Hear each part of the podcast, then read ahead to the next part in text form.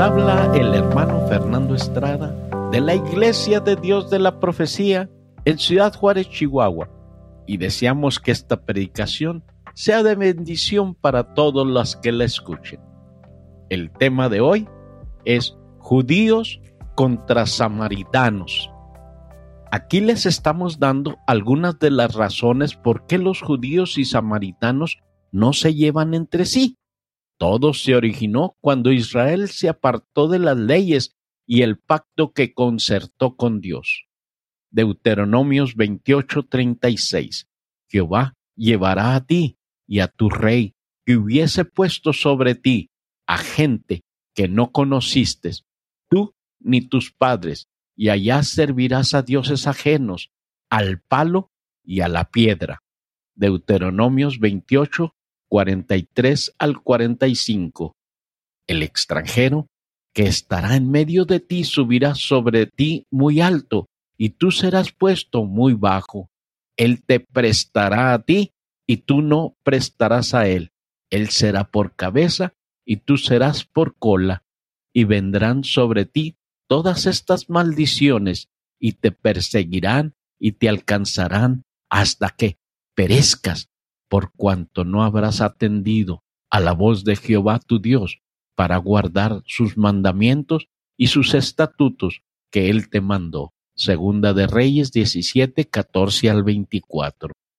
Mas ni aun Judá guardó los mandamientos de Jehová su Dios, antes anduvieron en los estatutos de Israel, los cuales habían ellos hecho, y desechó Jehová a toda la simiente de Israel y afligiólos y entrególos en manos de saqueadores hasta echarlos de su presencia, porque cortó a Israel de la casa de David, y ellos se hicieron rey a Jeroboam, hijo de Nabat, y Jeroboam reempujó a Israel en pos de Jehová, e hízoles cometer gran pecado. Y los hijos de Israel anduvieron en todos los pecados de Jeroboam, que él hizo sin apartarse de ellos, hasta tanto que Jehová quitó a Israel de delante de su rostro, como lo había él dicho por mano de todos los profetas, sus siervos. E Israel fue transportado de su tierra a Asiria hasta hoy, y trajo el rey de Asiria gente de Babilonia, y de Cuta, y de Aba, y de Hamat, y de Y púsolos en las ciudades de Samaria en lugar de los hijos de Israel y poseyeron a Samaria y habitaron en sus ciudades. Samaria fue una ciudad desde sus comienzos llenos de idolatría. Acab, influenciado por su esposa Jezabel, abrió el camino a los cultos paganos. Segunda de Reyes 21-25. Lo demás de los hechos de Amón que efectúa no está escrito en el libro de las crónicas de los reyes de Judá, segunda de Reyes 18-19, y díjoles Rapsacés, decid ahora Ezechías, así dice el gran rey de Asiria, ¿qué confianza es esta en la que tú estás? Los falsos cultos combatidos por Elías estaban infectados de embriaguez e inmoralidad. Oseas 7 del 1 al 8. Estando yo curando a Israel, descubrióse la iniquidad de Efraín y las maldades de Samaria, porque obraron engaño, y viene el ladrón y el salteador despoja de fuera, y no dicen en su corazón que tengan la memoria toda su maldad. Ahora los rodearán sus obras, delante de mí están, con su maldad alegran al rey y a los príncipes con sus mentiras. Todo estos adúlteros son como horno encendido por el hornero, el cual cesará de avivar después de que está hecha la masa hasta que esté leuda. El día de nuestro rey, los príncipes lo hicieron enfermar con vasos de vino, extendió su mano con los escarnecedores, porque aplicaron su corazón semejante a un horno, a sus artificios, Toda la noche duerme su hornero, a la mañana está encendido como llama de fuego. Todos ellos arden como un horno y devoran a sus jueces. Cayeron todos sus reyes, no hay entre ellos quien a mí clame. Efraín se envolvió con los pueblos, Efraín fue torta no vuelta. Había inseguridad de los que habían creído, tenían doble personalidad.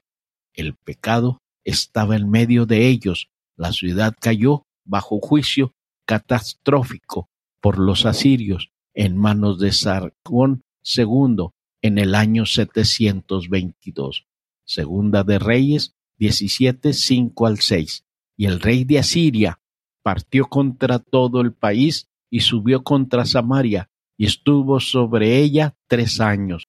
En el año nueve de Oseas tomó el rey de Asiria a Samaria y transportó a Israel a Asiria y púsolo en Jalá y en Jabor junto al río de Gozán y en las ciudades de los Medos. Habían caído en manos de sus enemigos, por eso fueron llevados cautivos.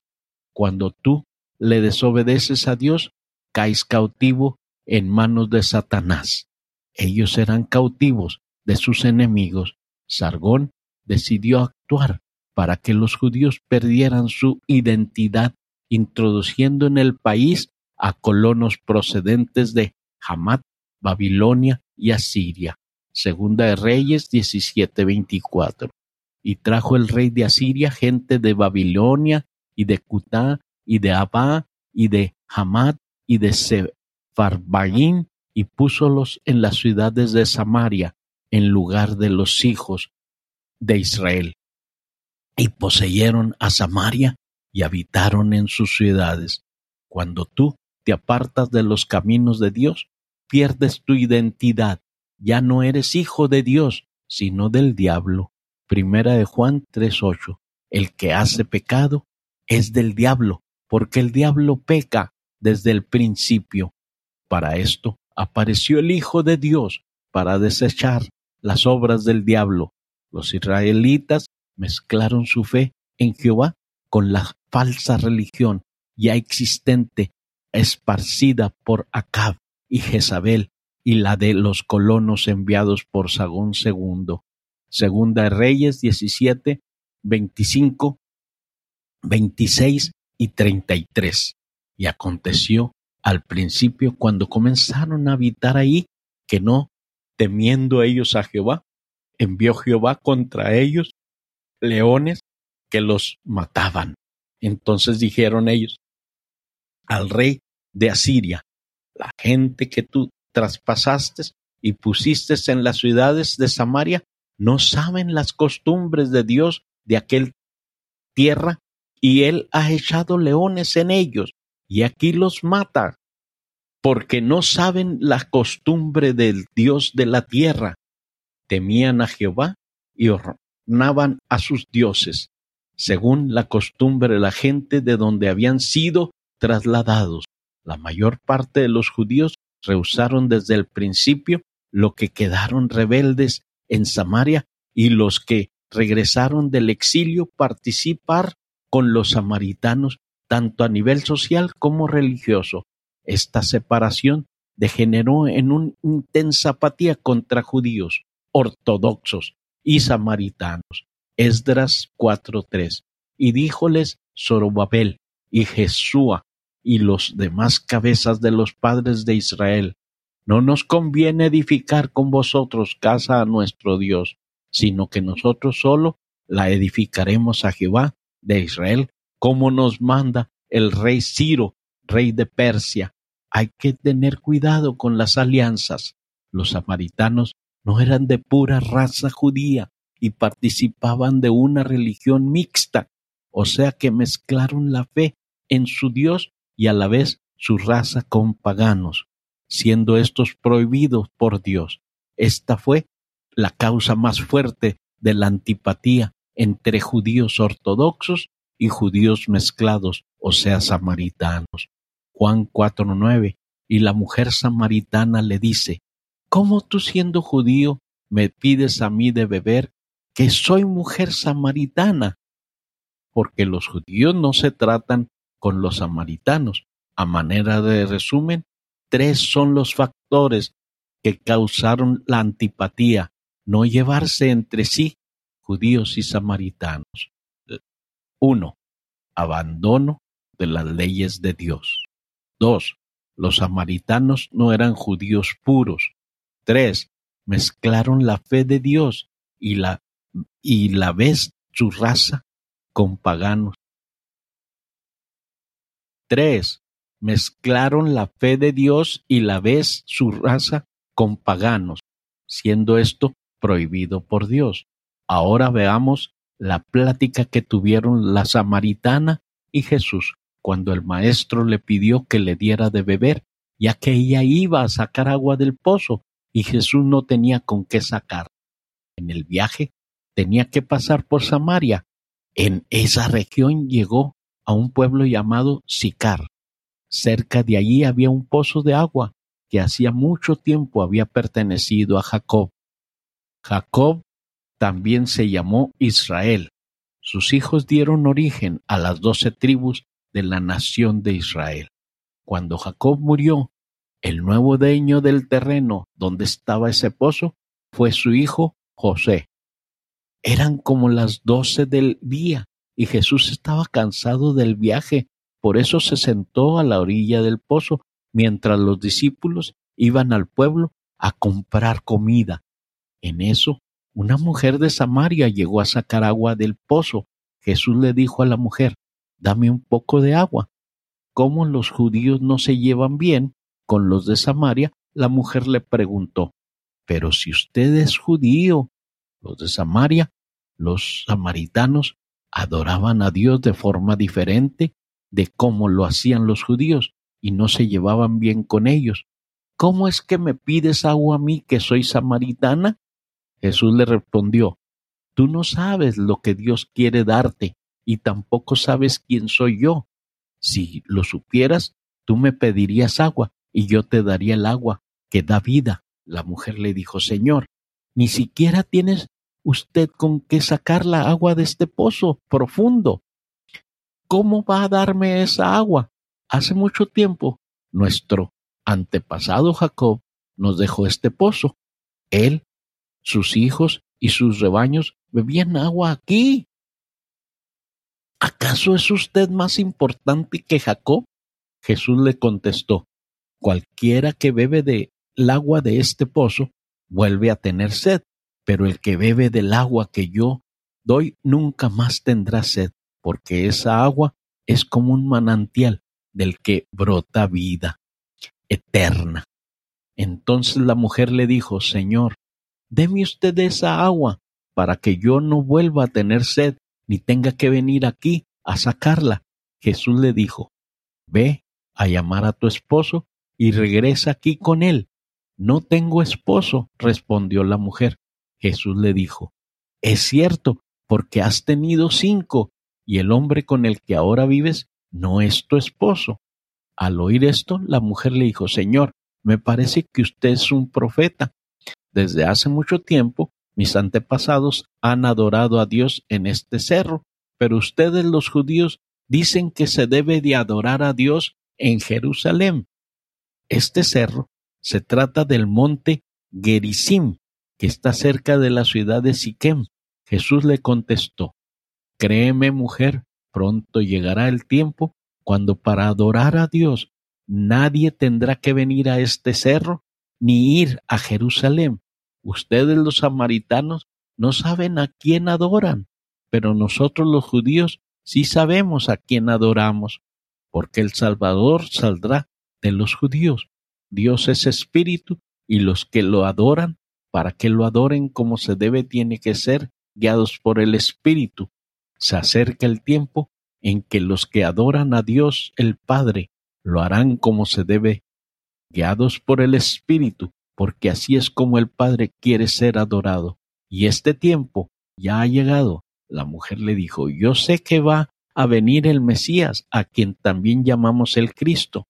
Cuando Él venga, nos explicará todas las cosas. Jesús le dijo, Yo soy el Mesías, yo soy el que habla contigo. Había mucho odio entre samaritanos y judíos. El camino de Cristo desde Judá a Galilea pasaba por Samaria.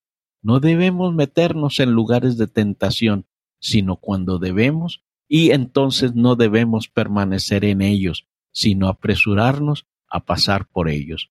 Aquí tememos a nuestro Señor Jesús, sujeto a la fatiga normal de los viajeros. Así vemos que era verdaderamente hombre. El trabajo agotador vino con el pecado. Por tanto, Cristo, habiéndose hecho maldición por nosotros, estuvo sujeto a ella. Además era pobre y realizó todos sus viajes a pie. Cansado, pues, se sentó en el pozo. No tenía un cojín donde descansar. De este modo, se sentó como si se sienta alguien cansado del viaje. Con toda seguridad debemos someternos rápidamente a ser como el Hijo de Dios en cosas como esas. Cristo pidió agua a la mujer. Ella se sorprendió porque él no demostró la ira de su nación contra los samaritanos. Los hombres moderados de todas partes son los hombres que asombran. Cristo aprovechó la ocasión para enseñarle cosas divinas. Convirtió a esta mujer demostrándole su ignorancia y pecaminosidad y su necesidad de un Salvador. Se alude al Espíritu con el agua viva. Con esta comparación se había prometido la bendición del Mesías en el Antiguo Testamento. Las gracias del Espíritu y sus consolaciones satisfacen el alma sedienta que conoce su propia naturaleza y necesidad. Lo que Jesús dijo figuradamente, ella lo entendió literalmente. Cristo señala que el agua del pozo de Jacob daba una satisfacción de breve duración. No importa cuáles sean las aguas de consolación que bebamos, volveremos a tener sed, pero a quien participa del espíritu de gracia y de consuelo del Evangelio, nunca le lo que dará abundancia satisfacción a su alma. Los corazones carnales no miran más alto que las metas carnal. Dame, dijo ella, no para que yo tenga la vida eterna, puesto que Cristo sino para que no tengas que venir más aquí a buscar agua. La mente carnal es muy ingeniosa para cambiar la convicción e impedir que apremien, pero nuestro Señor Jesús dirige muy certeramente la convicción del pecado a la conciencia de ella. La reprendió severamente por su presente estado de vida. La mujer reconoció que Cristo era profeta el poder de su palabra para escudriñar el corazón y convencer de cosas secretas a la conciencia es prueba de autoridad divina.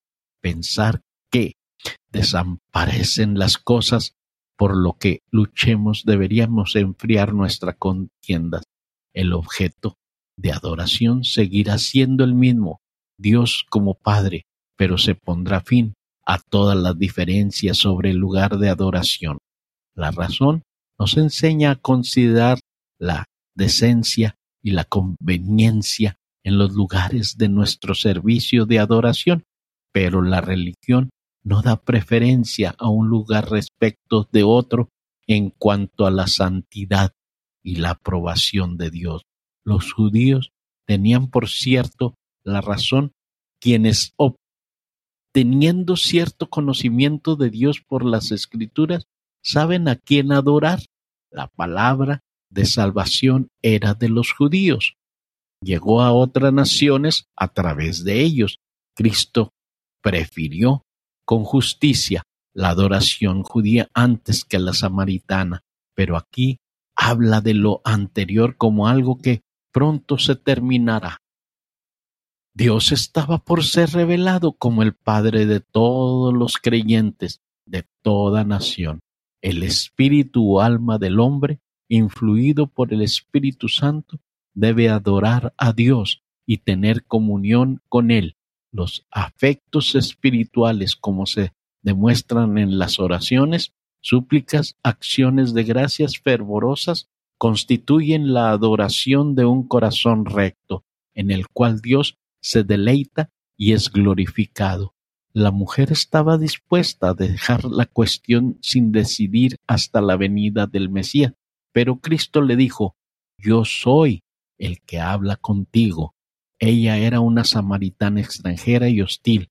El solo hablar con ella era considerado como desprestigio para nuestro Señor Jesús. Sin embargo, nuestro Señor se reveló a esta mujer con más plenitud de lo que había hecho con cualquiera de sus discípulos. Ningún pecado pasado puede impedir que seamos aceptados por Él si nos humillamos ante Él creyendo que en Él como en Cristo, el Salvador del mundo. Te invitamos a que nos sigas leyendo y escuchando en www.lavision.com.mx. Te queremos recordar que cada domingo escuches un diferente mensaje. También te invitamos a que leas nuestro blog. Así mismo, te seguimos diciendo que si te quieres comunicar con nosotros, lo hagas a Armando Caballero 18 arroba gmail.com. Que Dios los bendiga es el deseo de su hermano en Cristo Jesús, hermano Fernando Estrada.